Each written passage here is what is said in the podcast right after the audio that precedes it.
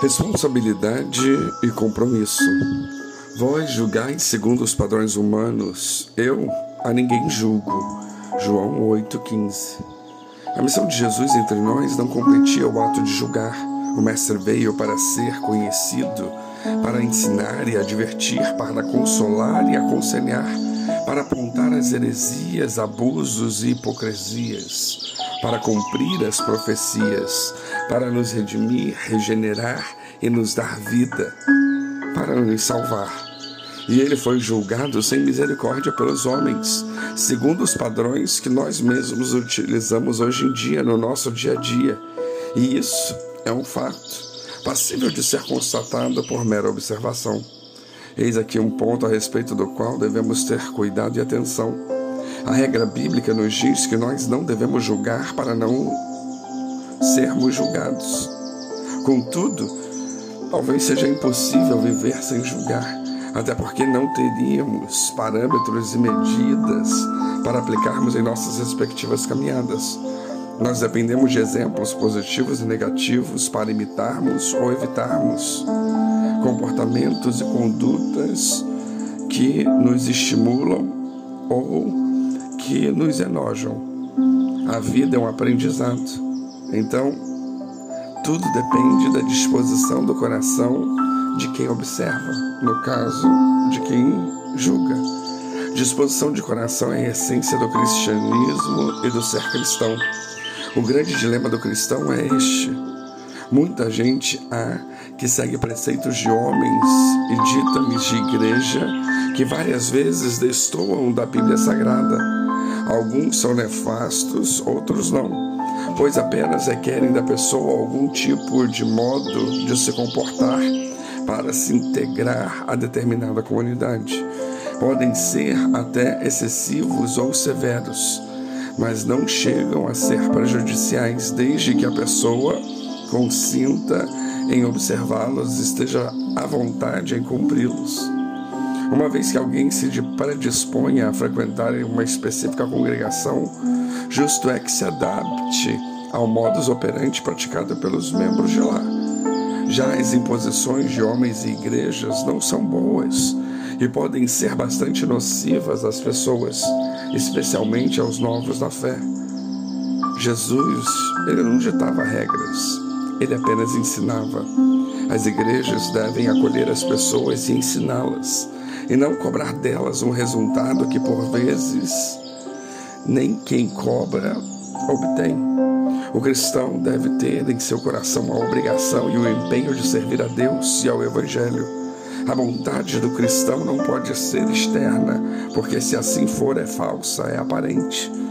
O cristão em Jesus não pode viver de aparências.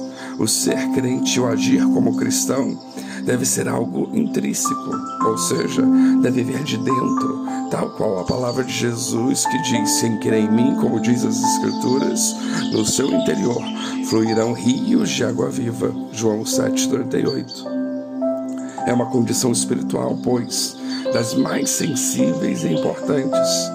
Quem se indigna a seguir e servir o Mestre deve ser ensinado pelas pessoas e pelas igrejas e todos os outros meios, mas precisa ser livre para tomar com sinceridade e total liberdade suas decisões e posições.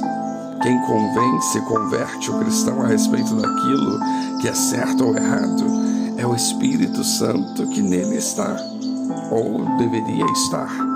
Sobre isso, João 16, 7 a 11 nos traz ensinos muito interessantes.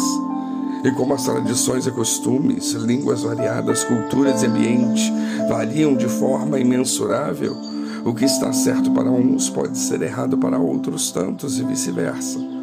O que vemos entre homens e nas igrejas cristãs é a limitação do livre-arbítrio das pessoas.